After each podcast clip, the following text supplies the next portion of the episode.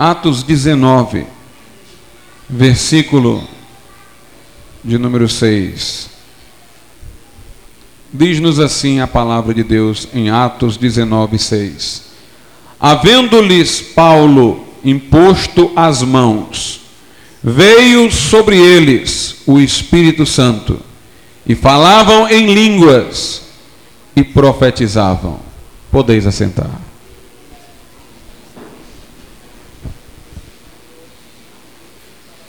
Nós acreditamos, ensinamos, que o batismo no Espírito Santo é uma experiência subsequente, posterior à salvação.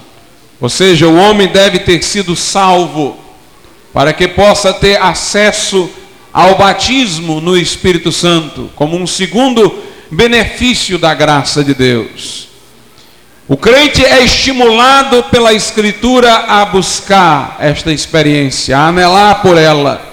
E uma vez que a tenha recebido, é estimulado a continuar orando, para que ela se mantenha sempre atual, renovada, para que seus efeitos estejam sempre presentes, para que ela represente para o crente mais do que um acontecimento passado, um monumento a um instante da história pessoal e se torne numa experiência presente, viva, poderosa, no poder de Deus atuante em nós. O batismo no Espírito Santo, ele abre canais novos para a vida devocional e para o testemunho do Evangelho. O que quero dizer não é que alguém que seja batizado no Espírito Santo seja necessariamente mais intenso na sua vida devocional e mais envolvido na pregação da palavra de Deus que alguém que não seja batizado no Espírito Santo. O que eu estou afirmando é que aquele que é batizado no Espírito Santo, ele tem novos canais para pregação do Evangelho, ele tem novos canais para a sua vida devocional, para o seu relacionamento com Deus. Ele agora tem acesso a dimensões no seu relacionamento devocional com Deus e acesso a dimensões no serviço sagrado, na difusão do Evangelho, que ele não tinha antes. Isso lhe aumenta a responsabilidade e, ao mesmo tempo, é um privilégio. Todo privilégio na Bíblia é acompanhado de responsabilidade, porque a quem muito se dá, de muito se requer. A quem muito é dado, muito será requerido. Você sendo batizado no Espírito Santo, por isso, não se faz melhor do que aquele que não o é, não se faz superior àquele que não é apenas. E este apenas não representa coisa insignificante, senão muita coisa. Você tem novos canais para desenvolvimento de sua vida devocional. Novas portas se abriram para o cultivo da vida devocional que não existiam antes. Novos canais, novas portas se abriram para a efetividade do seu serviço no Evangelho que não existia ou que não existiam antes. Você agora tem acesso, eu repito a expressão outrora falada, a dimensões que lhe eram ocultas, que lhe estavam fechadas. O batismo no Espírito Santo aumenta as possibilidades. Mas somos nós que convertemos possibilidade em realização, potência em ato acesso, em usufruto. Aqui em Atos capítulo 19, no versículo de número 6, a Bíblia diz que Paulo impôs as mãos sobre doze discípulos que ele encontrou na igreja de Éfeso. Ele notou dificuldades naqueles discípulos. Parecia que todas as dimensões para desenvolvimento não lhe estavam abertas. Porque vendo-os, Paulo logo perguntou: Vocês receberam o Espírito Santo quando creram? E tendo ouvido a resposta negativa, Paulo preparou-os para essa experiência, revendo o conceito de batismo nas águas e em seguida impondo as mãos sobre eles, depois de tê-los batizados corretamente em água, e orado por eles, a fim de que recebessem o batismo no Espírito Santo. E a expressão bíblica é veio sobre eles o Espírito Santo, é a índole de Lucas, a linguagem profética do Velho Testamento. E veio sobre o profeta a mão do Senhor, e veio sobre ele o Espírito Santo, e se apoderou dele o Espírito Santo. Diz a Bíblia: veio sobre eles, caiu como um enchente, veio de maneira impactante sobre eles o Espírito Santo. E começaram a falar em línguas e em seguida a profetizar. Primeiramente falaram em línguas e depois profetizaram, mas tanto falaram em línguas como profetizaram. As línguas aqui e a profecia nos servem de paradigmas. As línguas que eles passaram a falar e que antes não falavam representam, pelo seu próprio sentido, novos caminhos, novas portas, novos canais para a vida devocional, porque as línguas são para nós falarmos com Deus, numa linguagem em segredo, numa linguagem que nos faz tanto íntimos de Deus como individualizados diante dele. Por outro lado, a profecia que é o discurso inspirado, dirigido a outros para edificação, mostra que se abriram aquelas pessoas novas portas para o serviço, novos canais para a obra de Deus em suas vidas. A Bíblia diz na primeira carta aos Coríntios, capítulo de número 14, versículo de número 2, o seguinte: Primeira aos Coríntios, 14, 2. Porque o que fala em língua não fala aos homens, mas a Deus, pois ninguém o entende, porque em espírito fala mistérios. Versículo 3: Mas o que profetiza fala aos homens, para edificação, exortação e consolação. É curioso, irmãos, que na leitura da primeira carta aos Coríntios, apesar de terem sido enumerados nove dons carismáticos no capítulo 12, os capítulos 13 e 14 falem apenas de modo significativo das línguas e da profecia. É como eu disse anteriormente, essas duas manifestações são como que paradigmáticas. Ambas envolvem novos canais de acesso às línguas para a vida devocional, para a verticalização, nós e Deus, e a profecia para o serviço, para a horizontalização, para a semeadura da palavra. E Paulo fala reiteradamente em línguas e profecias o tempo todo. Buscai o profetizar, não proibais o falar em línguas. E logo aqui nos versículos 2 e 3, ele explica o significado de cada uma dessas manifestações. Ele diz, primeiramente no versículo 2, o seguinte: Porque o que fala em línguas não fala aos homens, não está com um discurso inspirado para declarar aos homens, mas fala a Deus. Está orando, está louvando, está bendizendo, pois ninguém o entende.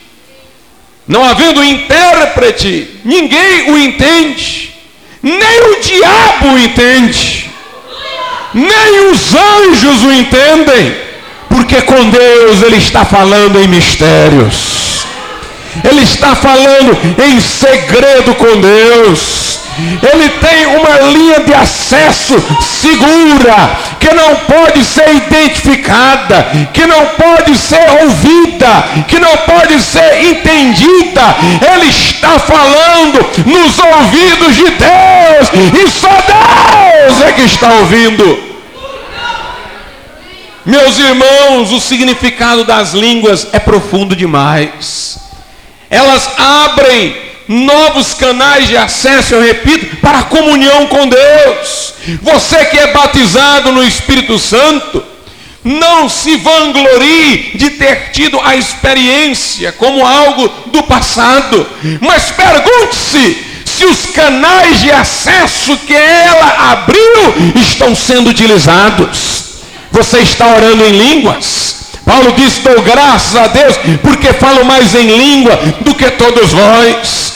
Meus irmãos, o diabo é inimigo das línguas. A grande perseguição ao movimento pentecostal não foi pela alusão ao batismo no Espírito Santo que outros já tinham falado mas foi pela alusão ao falar em línguas, porque o diabo não entende. Esta é a conversa do crente com Deus, que o diabo não entende, ele está fora, ele está excluído, por isso ele é inimigo das línguas. Ele sabe que se o povo se retrair e não falar em línguas, vai apagar o Espírito Santo. Por isso que Paulo diz aos Tessalonicenses: não apagueis, não extingais o Espírito, e na carta aos Coríntios ele diz: Não proibais o falar noutras línguas.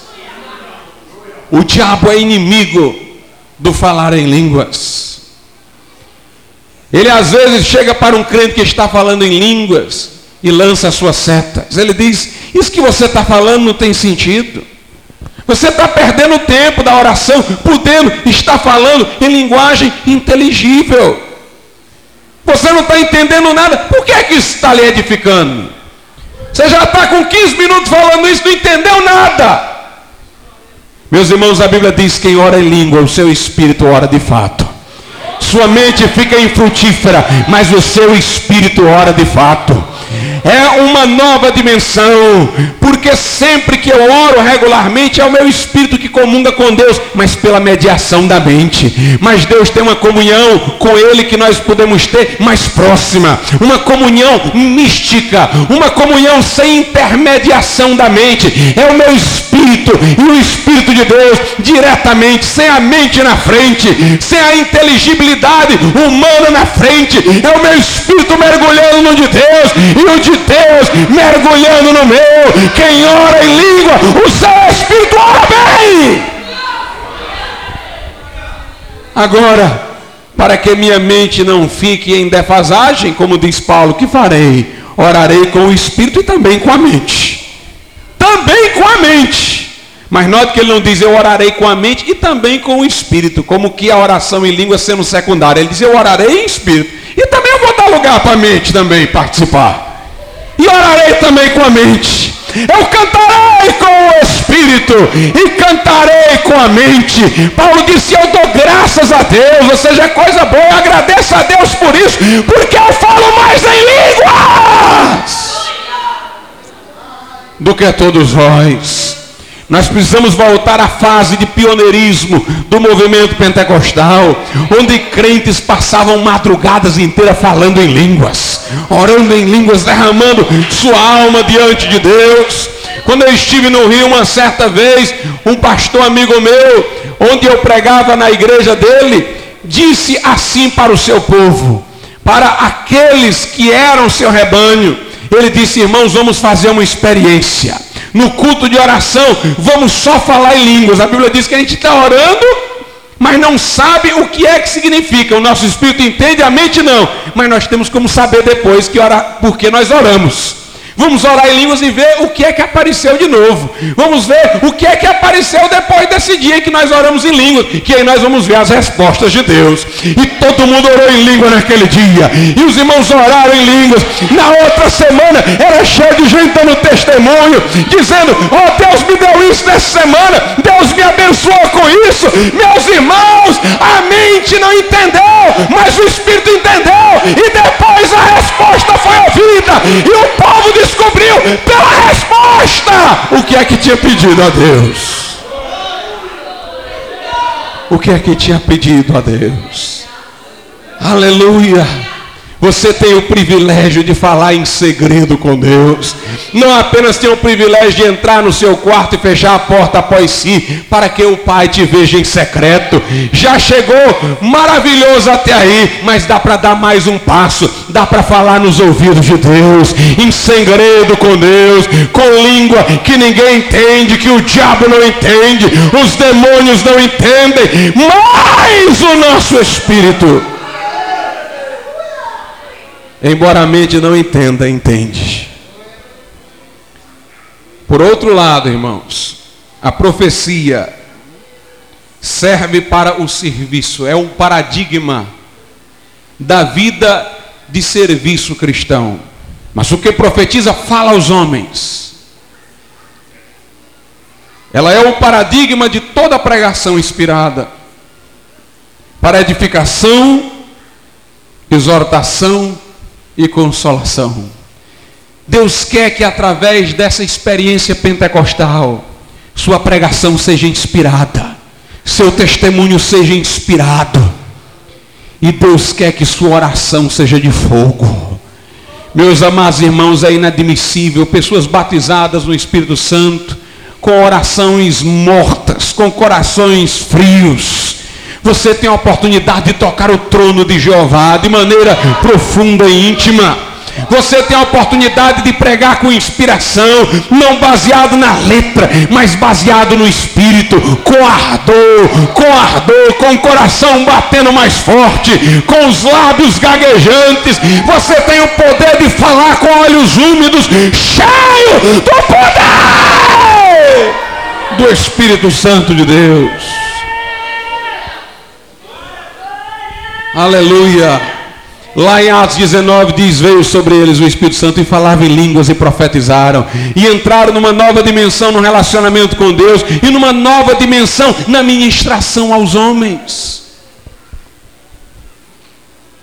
A Bíblia diz que se não houver intérprete na igreja, eu devo falar em línguas. Comigo mesmo e com Deus. Devo falar, não me calar. Me calar para a igreja. Não tomando a palavra lá na frente, mas eu devo falar no meu lugar com Deus. E se o incrédulo ouvir, amém, é sinal para ele. A Bíblia diz que as línguas são um sinal para o incrédulo, sinal de que ele está fora. O incrédulo, quando ouve um crente falando em línguas, cheio do Espírito Santo, ele se quebranta logo. Ele diz: ah, estou tão distante de Deus que até tem uma língua aí que nem eu aprendi ainda que eles falam com Deus.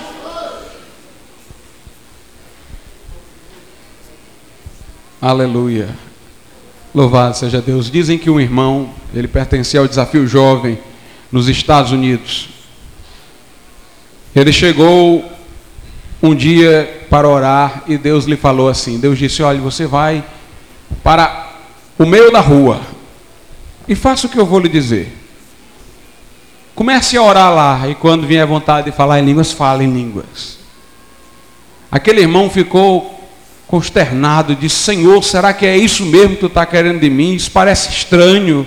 Vão me ter por louco, eu não quero fazer isso. Mas ele sentia a voz de Deus insistentemente dizendo que ele fizesse aquilo. E ele foi para o meio da rua e começou a falar em línguas, uma multidão, uma multidão se ajuntou. E todos achavam estranho aquilo ali e pensavam que ele era louco. No outro dia ele estava na porta do desafio jovem. E quando ele estava lá, apareceu um homem que passou em frente e disse: Você é aquele que estava falando aquela língua esquisita ontem, ali no meio da rua? Ele disse: Sim.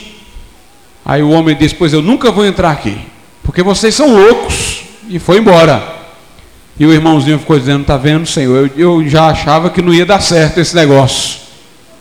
Com pouco tempo o homem voltou. Aquele homem era um homem deprimido, já prestes a cometer suicídio. Ele voltou e disse: Olha, sabe de uma coisa? Eu acho que vocês estão tão loucos que eu vim para ajudar vocês. Eu vou assistir o culto. Mas o homem saiu de lá salvo para a glória de Deus. Meus irmãos, aquele homem, por certo, quando orou em línguas, estava orando por aquele cidadão. Quem sabe, para que houvesse conversão no dia seguinte, eu não sei. Mas aquela oração, seja lá o que for, atingiu aquele homem. Deus quer nos dar, irmãos, uma nova dimensão na vida de oração e de louvor. Em Atos capítulo 2, diz a Bíblia que os discípulos foram cheios do Espírito Santo, começaram a falar noutras línguas, e aqueles que estavam ali vindos de vários lugares, de alguma maneira entenderam na sua própria língua. Houve um milagre auditivo. Os discípulos falaram em línguas espirituais mas cada um da sua terra ouvia os discípulos falando na sua própria língua. Quem era da Arábia ouvia todos os discípulos falando em árabe. Quem era não sei de onde ouvia todos os discípulos falando daquela língua ao mesmo tempo. Houve um milagre auditivo. Deus deu entendimento àquelas pessoas para discernirem. Deus fez com que elas ouvissem nas próprias línguas. E diz a Bíblia que um comentava com o outro. Como é que pode? Nós estamos ouvindo esses homens, sendo galileus, falando em nossa própria língua das grandezas de Deus. Note, eles estavam falando das grandezas de Deus, estavam louvando a majestade de Deus, estavam se mostrando maravilhados com a glória de Deus. O era um conteúdo de louvor, de adoração, que fazia menção às grandezas de Deus, aos atributos de Deus. Em Atos 10, Pedro está pregando na casa de Cornélio, e diz a Bíblia, enquanto Pedro dizia aquelas palavras, caiu sobre eles o Espírito Santo, e começaram a falar em línguas e a magnificar a Deus. Note, eles falavam em línguas e magnificavam a Deus. As línguas eram também no sentido vertical, eles magnificavam a Deus em línguas e ao mesmo tempo na língua vernácula que eles falavam, magnificavam a Deus. As línguas eram instrumentos instrumento de louvor, um instrumento de adoração. Eles estavam magnificando a Deus em línguas. Meus irmãos, que coisas gloriosas nós devemos falar de Deus em línguas. Em Atos 2 diziam, estão falando das grandezas de Deus. Em Atos 10 a Bíblia fala em magnificar a Deus, torná-lo por palavras magnífico. Magnificavam falavam das grandezas, que coisas maravilhosas de Deus nós devemos estar falando enquanto falamos em outras línguas. Em Efésios 5, 18 e 19, a Bíblia diz: Não vos embriagueis com vinho, no qual há contenda, mas enchei-vos do Espírito Santo, falando entre vós, note, falando entre vós em salmos, em hinos e cânticos espirituais. A gramática nos ensina que o adjetivo do final se aplica a todos os substantivos. Enchei-vos do Espírito, falando entre vós em salmos espirituais em hinos espirituais, em cânticos espirituais. Meus irmãos, eu fico, eu fico maravilhado com isso. Nós podemos, cheios do Espírito, cantar uma melodia celeste. Cantar em linguagem celeste. Eu estive recentemente comentando com o irmão Fabiano de uma experiência que tive há muito tempo atrás lá na Aerolândia, antes de nossa igreja nascer. Eu estava dirigindo um culto na casa de um irmão. E de repente, irmãos, o Espírito Santo tomou conta da reunião. E todos começaram a cantar noutras línguas. Não houve pregação naquele dia. Não houve nada mais. Todos cantaram em línguas, nenhum ficou de fora. De repente, aqueles que não sabiam cantar bem começaram a cantar maravilhosamente. Parecia que um tom se adequava ao outro tom, que a música de uma, de um se ajuntava com a música do outro e o som era maravilhoso, o som era maravilhoso, irmãos, a glória desceu, a glória desceu, como na visão de Isaías, onde os serafins diziam uns para os outros: Santo, Santo, Santo é o Senhor dos Exércitos. O lugar se encheu de fumaça, a base do limiar se moveu. Meus irmãos, Deus quer que nós temos essa experiência de louvor profundo a Deus, de tal maneira que este lugar vai se encher da nuvem, vai se encher da glória, vai se encher de fogo, vai se encher de poder, e nós vamos ver as bases desse lugar se mover. Aleluia uma nova dimensão de louvor. Irmãos, quantas pessoas batizadas no Espírito Santo não saíram das línguas que falaram logo que tiveram essa experiência. Quando muito, de quando em quando, falaram uma coisa ou outra, uma vez ou outra, você ainda não descobriu a profundidade dessa experiência. Um dia se derrame diante de Deus e comece a orar em línguas até não sei o que acontecer, porque alguma coisa tem que acontecer, alguma coisa tem tem que acontecer. Nós temos que conhecer dimensões mais profundas de Deus através desse veículo, através dessa chave, através dessa porta, através desse canal que é tão excelso, é tão maravilhoso que o Espírito fala. Eu não sabia que o Espírito falava até ler a Bíblia nessa parte. É o Espírito falando com Deus, o Espírito do homem falando com o Espírito de Deus em mistérios.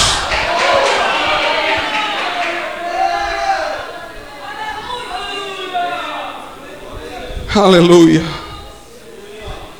Mas não somente, irmãos.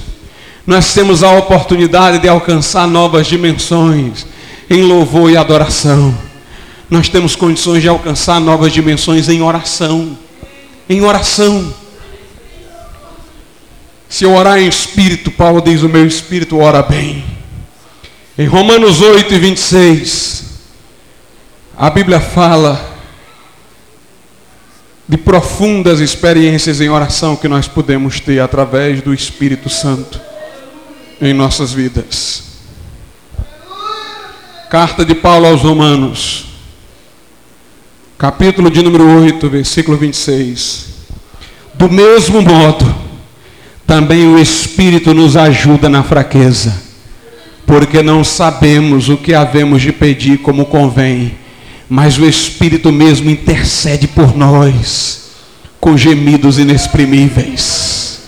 Aqui não é só falar em línguas ociosamente, não, irmãos. É falar em línguas e sentir a profundidade da experiência. É sentir os gemidos do Espírito Santo dentro de nós, intercedendo pela nossa boca. O Espírito nos ajuda nas nossas fraquezas, nas nossas limitações. Como é maravilhoso, irmãos, quando as palavras acabaram, mas não a vontade de orar. Quando nós já não sabemos mais o que dizer, mas ainda queremos falar. E nessa hora, querendo ir além, mas esbarrando nos limites humanos, chega o Consolador, segura a nossa mão e diz: Vamos lá, vamos lá, eu levo, eu levo, eu levo, eu levo.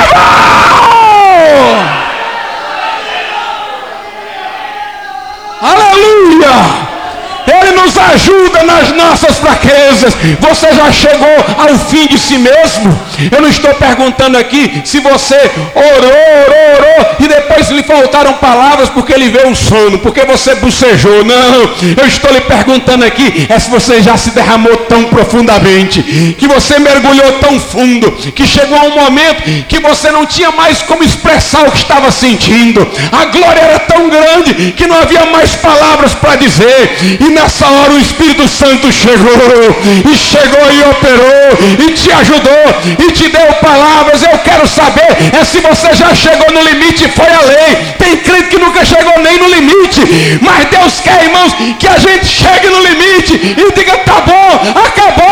Nessa hora, Deus vai nos levar a novas alturas, a novas dimensões. Quando Moisés esbarrou no mar vermelho, farol atrás, montes ao lado. Foi naquela hora que a glória desceu, que o mar se abriu. Eu quero saber se você já ficou encurralado nos seus limites e viu Deus abrir o mar. Aleluia. Aleluia. Precisamos, irmãos, alcançar novas dimensões em oração através do Espírito Santo. Quando nós entramos nessa oração no Espírito, nós perdemos a noção do tempo. Oramos duas horas e parece que oramos um minuto. Quando a oração ainda está dentro do esforço carnal.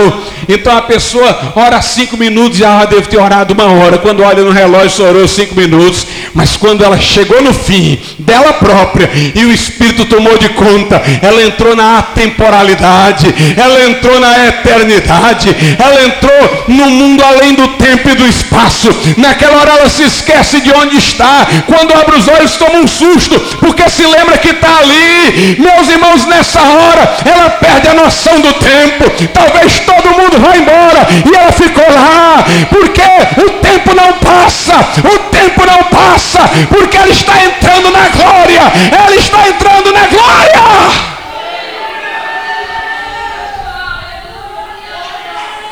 C.S. Lewis retratou bem isso. Na sua história, o leão, a feiticeira e o guarda-roupa. Os meninos entraram pelo guarda-roupa noutra dimensão.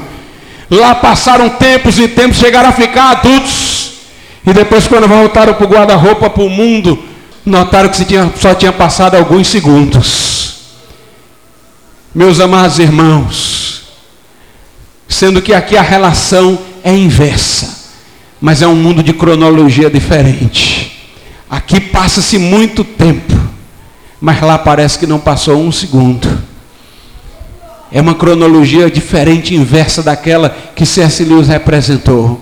É uma diferenciação de tempo, de cronologia.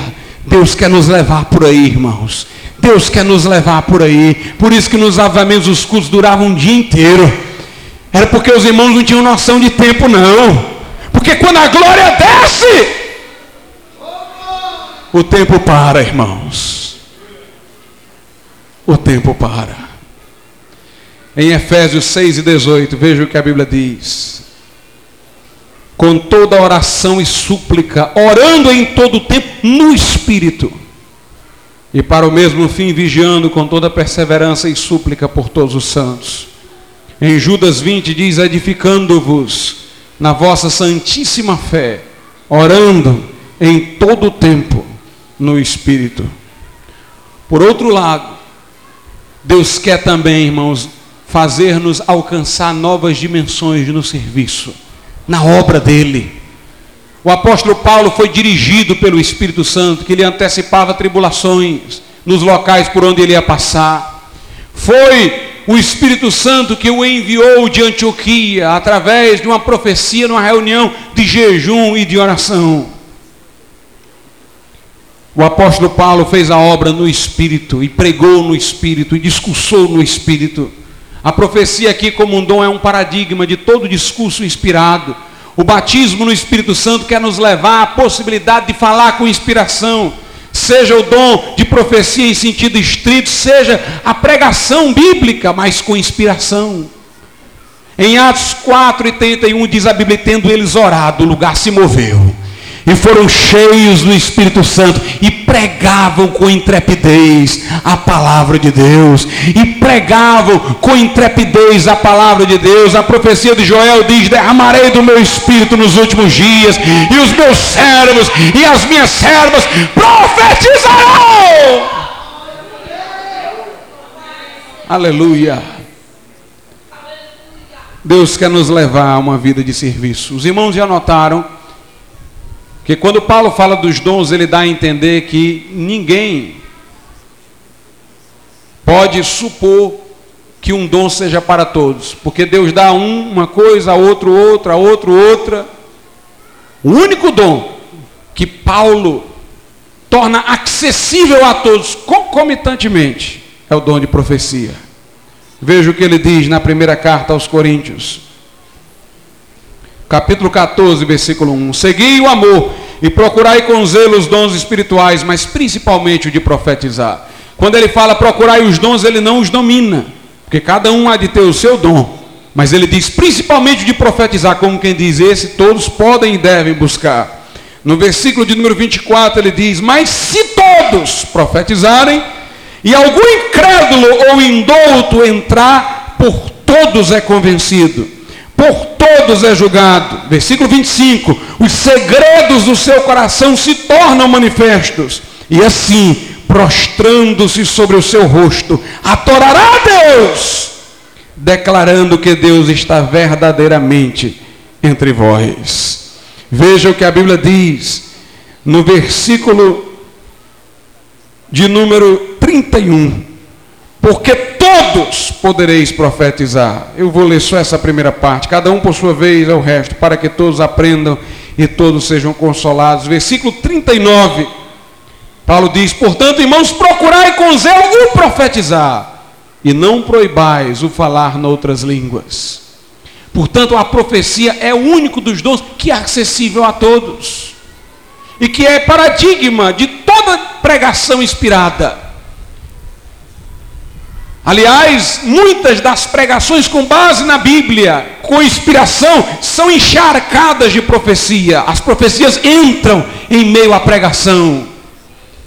Deus quer, irmãos, que nós falemos da parte dEle, que nós falemos como intérpretes de Deus aos homens. Deus quer que nós falemos com inspiração, como ministros não da letra, mas do Espírito Santo. Eu quero lhe dizer uma coisa, irmão, você pode falar coisas que nunca imaginou falar. Você pode falar como ninguém mais falou. Você pode falar com intrepidez de causar admiração. Olharam para Pedro pregando e disseram: Este homem não é iletrado. Como é que está falando isso? E algum deles lá disse: É porque ele esteve com Jesus. Ele esteve com Jesus. Meus irmãos, aqueles homens que seguiram a Cristo eram pescadores, mas abalaram o mundo com a palavra de Deus. E eu quero lhe dizer: Deus pode lhe dar fogo. Deus pode converter a palavra dele em fogo na tua boca. Você pode falar como sábio nenhum falou neste mundo. Você pode falar com inspiração do céu. Mas como você vai ver isso batizado no Espírito Santo e sentado na sua cadeira, batizado no Espírito Santo e escondido na sua casa, abra as portas da sua casa, saia pelas ruas, pregue dos telhados, vá para a ponte metálica, invada a praça do Ferreira, saia pregando no meio da rua, abre a tua boca e Deus diz: Eu a encherei. Abre a tua boca, e tu vai ver. Fala de Jesus e tu vai ver. Do jeito que tu está vivendo não acontece nada. Vai para o trabalho, vai para o colégio, vai para isso, vai para aquilo, não fala nada, boca fechada, ninguém sabe que tu é crente. Mas abre essa tua boca agora e começa a falar. E começa a falar de Jesus. E conta o que ele fez pela tua vida. Não tem vergonha não. Não pensa, ah, vão ridicularizar de mim. Não. Fala, fala no poder do Espírito Santo. E tu vai ver corações se derramarem, se quebrantarem pelo poder de Deus.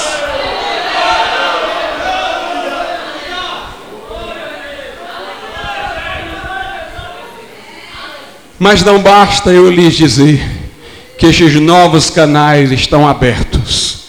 Eu tenho que dizer que este batismo no Espírito Santo tem que ser renovado a todo instante. A experiência é uma só, de uma vez por todas. Mas a renovação é contínua. Tem que recolher as cinzas do altar. Botar mais lenha para o fogo queimar, meu irmão. Já faz muito tempo que você não troca as lenhas. A chama está só faiscando porque não tem mais combustível, não tem mais lenha, está tudo virando cinza. Faz uma limpeza lá, tira a cinza, coloca a lenha e deixa o fogo queimar. Paulo diz a Timóteo: desperta o dom que há em ti, desperta o dom que há em ti. Várias vezes a Bíblia diz: e o discípulo tal foi cheio do Espírito Santo e fez isso. Ele já era batizado no Espírito Santo, mas foi cheio para fazer alguma coisa específica. Diz a Bíblia em Atos 4 e 31 que aqueles discípulos já salvos, batizados no Espírito Santo, foram cheios do Espírito Santo para pregar com intrepidez a palavra. Em Atos 4 e 8, Pedro, cheio do Espírito, fala às autoridades. Em Atos 13 e 9, Paulo, cheio do Espírito, declara a um macumbeiro que ele vai ficar cego, porque estava atrapalhando a pregação do Evangelho. Meu irmão, nós temos que voltar para o cenáculo, temos que voltar para o quarto de oração e temos que manter a chama acesa, a chama acesa toda hora. Finney dizia, quando ocorria um avivamento, eu pensava que não ia parar mais, mas logo eu descobria que começava a parar. As manifestações diminuíam, os convertidos diminuíam, e eu me perguntava o que tenho que fazer. E ele dizia: eu concluía que devia fazer o que antes eu tinha feito, voltar para o quarto, voltar a jejuar e orar. Deixava de aceitar os convites para pregar, ia para dentro de casa, se trancava no quarto, começava a orar e jejuar. Quando as baterias se recarregavam, quando a unção se manifestava, quando a glória de Deus se manifestava, ele abria as portas e dizia: Pode me convidar que agora eu vou, agora eu vou. E quando ele ia, a glória descia, a glória descia, meu irmão, você não pode esquecer que tem que renovar.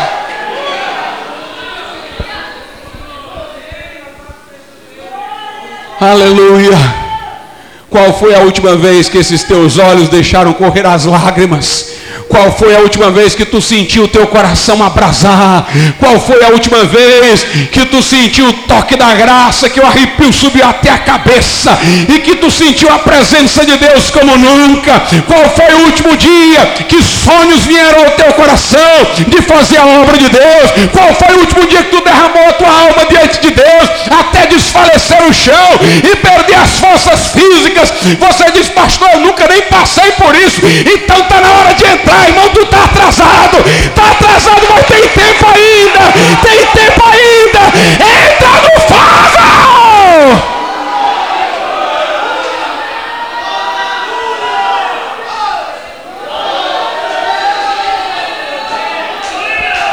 Aleluia.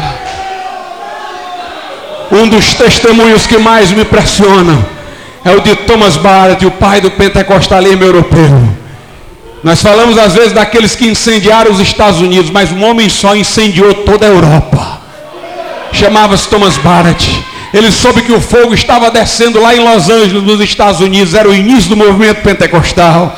E ele começou a se corresponder por cartas com aqueles irmãos. Meus irmãos, as cartas dele são maravilhosas. A sede daquele homem de Deus é tão grande que você se envolve tanto que fica angustiado. Porque ele dizia: Eu quero me render totalmente a Deus. Eu quero ser todo de Deus. Eu quero fazer tudo para Deus. E ele começa a escrever cartas e os irmãos começam a jogar mais fogo, jogar mais lenha no fogo. Você tem que se entregar mesmo, tem que se derramar mesmo. E meus irmãos, ele conta que uma vez estava orando para ser batizado no Espírito Santo. E ele diz: Eu já tinha orado de todo jeito, entregue a minha vida a Deus. Eu não queria mais nada senão fazer a vontade de Deus. E de repente as forças físicas me faltaram. Ele diz: Eu saí escorregando, eu estava segurando uma mesa, não tinha mais força de segurá-la. Caí no chão, banhado de suor. Alguns viram uma roda de fogo por sobre a minha cabeça. Naquela hora eu comecei a falar em outras línguas. Ele dizia: O meu corpo começou a tremer. Era como se o Espírito Santo estivesse entrando na minha carne, ele conta. E maravilhoso é quando ele está contando esse testemunho. Ele escreveu o testemunho dele, ele vem contando isso. Quando ele chega nessa parte, ele disse: Agora eu tenho que parar, porque o Espírito já está se movendo em mim. Eu tenho que parar de escrever, que eu já estou começando a falar línguas. Aleluia! Irmãos, eu quero é fogo na minha vida. Eu quero é fogo! Eu quero cheio do Espírito Santo! Chega de frieza! Chega de vazio! chega de indiferença, enchei-vos! Enchei-vos! Vamos se queimar, meu irmão! Vamos ficar de pé, aleluia!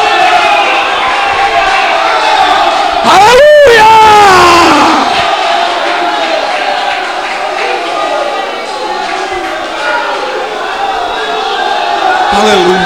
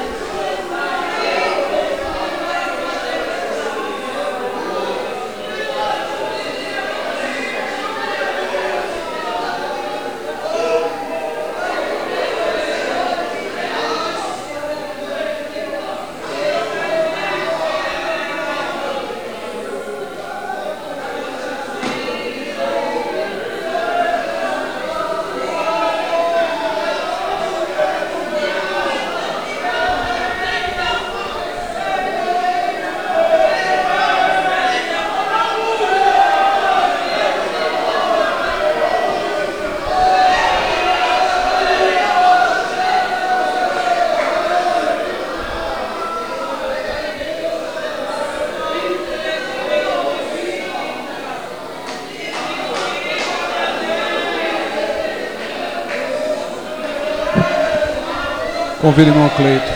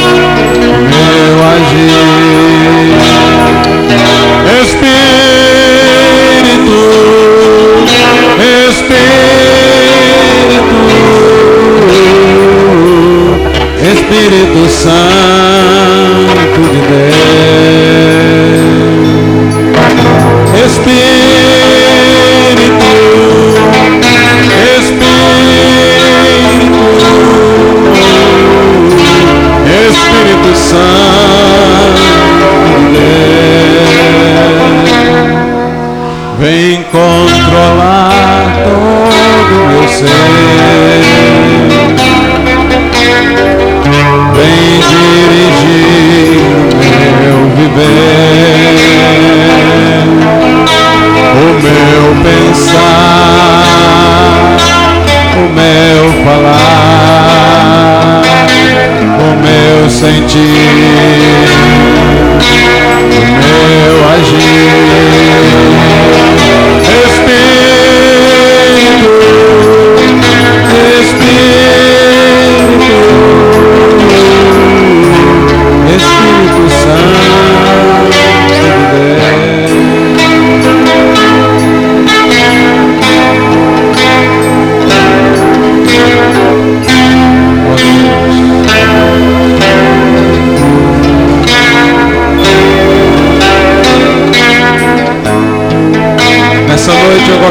Saber se alguém aqui que não é crente ainda e quer hoje entregar a sua vida a Jesus, levante a sua mão, como eu estou fazendo aqui no meu lugar.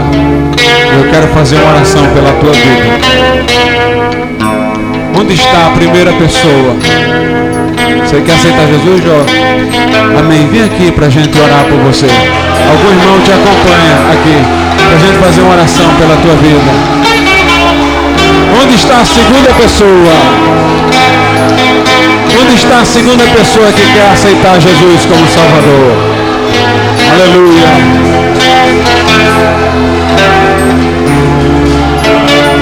Aleluia. Onde está a segunda pessoa? Levante a sua mão. Você que ainda não levantou a mão e que não é crente, faça como esse jovem que quer aceitar Jesus. Graças a Deus, já temos uma segunda pessoa. Aleluia. Pode ficar aqui mesmo. Pode ficar ali embaixo com ele, que a gente vai orar por você.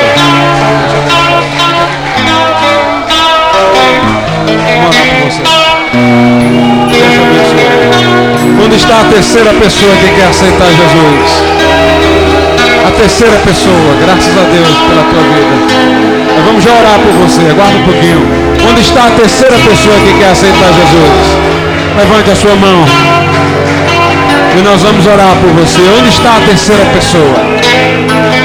Que não é crente ainda, mas que quer aceitar Jesus nessa noite. Levante a sua mão. E nós vamos orar por você. Entrega teu caminho ao Senhor. Confia nele, o mais ele fará por ti. Levante a sua mão. Como eu estou fazendo aqui no meu lugar. E alguém te acompanhará até aqui à frente. Se houver alguém aqui que está desviado dos caminhos do Senhor e quer se reconciliar com Deus, você está afastado da igreja, afastado dos caminhos do Senhor, mas você hoje quer se reconciliar com o seu Deus. Vem aqui à frente agora também. E nós vamos orar por você. Aleluia. Deus abençoe, irmão. Quem mais quer se reconciliar? Quem mais quer se reconciliar com seu Deus? Vem aqui à frente. Vem aqui à frente, como nosso irmão está vindo ali. Venha você também. E nós vamos orar pela tua vida. Aleluia. Glória a Deus. Quem mais? Quem mais nessa noite? Precisa se reconciliar com Deus. Levante a sua mão.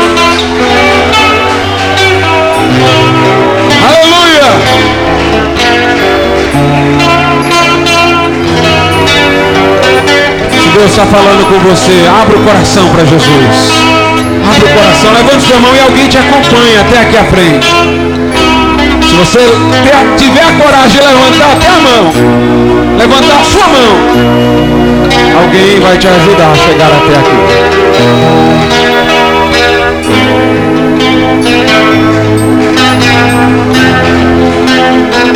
Aleluia. Vamos orar. Orar a Deus nesse momento. Pai querido e santo. Deus supremo e eterno, eu te dou graças e o teu povo está aqui, concordemente fazendo o mesmo. Por essas vidas, ó Pai, que se achegam ao teu altar, ao teu coração, por meio de Cristo Jesus que por nós verteu o seu sangue, mas que está vivo e intercede por nós.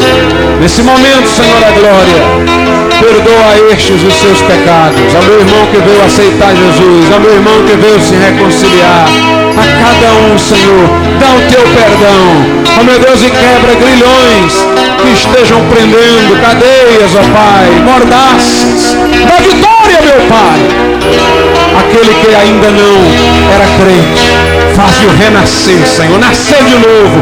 Pelo poder do Evangelho, agora mesmo. Que seu nome seja escrito no céu. E o que o coração sinta a paz de Deus. Que excede todo entendimento.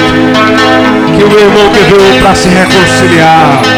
Que o seu coração seja restaurado. Renovado, meu Deus.